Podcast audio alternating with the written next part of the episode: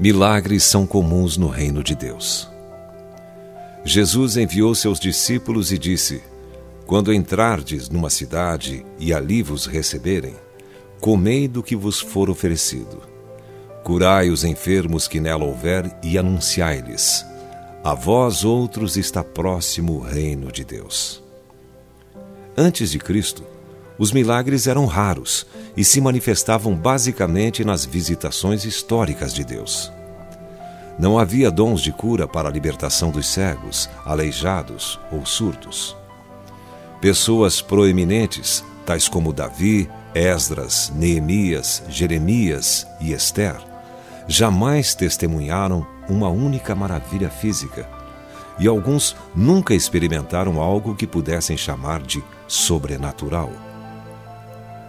Esdras nunca sentiu o mover do Espírito, nunca teve uma visão, ouviu um chamado, uma voz ou mesmo recebeu uma ordenação como profeta.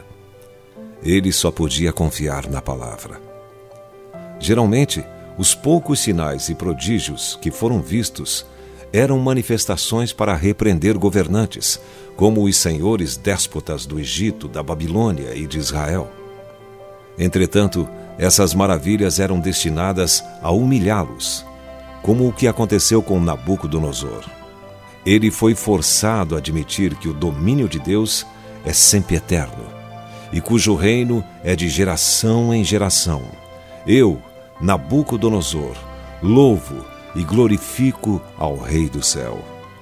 Daniel capítulo 4, versos 34 e 37. Em geral, Tais acontecimentos eram julgamentos, como as pragas do Egito. Entretanto, as mais sublimes características do poder do reino são bondade e misericórdia. João Batista, o último dos profetas do Antigo Testamento, esperava um julgamento severo para quando o Messias viesse. Ele falou sobre o fogo limpando e queimando a palha. Porém, quando Jesus batizou com fogo, em vez de destruição e julgamento, o que desceu foi a chama do amor. Jesus curou o doente. O Senhor enviou a João Batista uma mensagem mostrando que seu fogo era, na verdade, sua ira contra os males que os homens sofriam. Jesus era aquele que haveria de vir, e ele mostrou ao mundo que os dons do Espírito são benevolentes e amáveis. Agora, pois, permanecem a fé, a esperança e o amor. Estes três.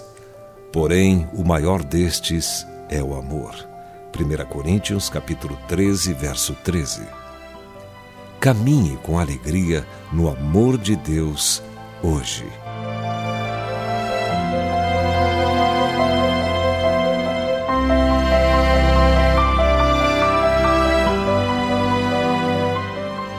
Se você foi abençoado com esta palavra, compartilhe ela com alguém.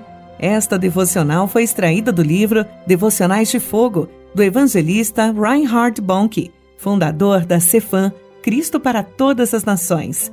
Para conhecer mais sobre a Cefam e seus inúmeros projetos evangelísticos no Brasil e no mundo, basta acessar cfan.org.br ou baixar o aplicativo Cefam Brasil nas plataformas Google Play e Apple Store.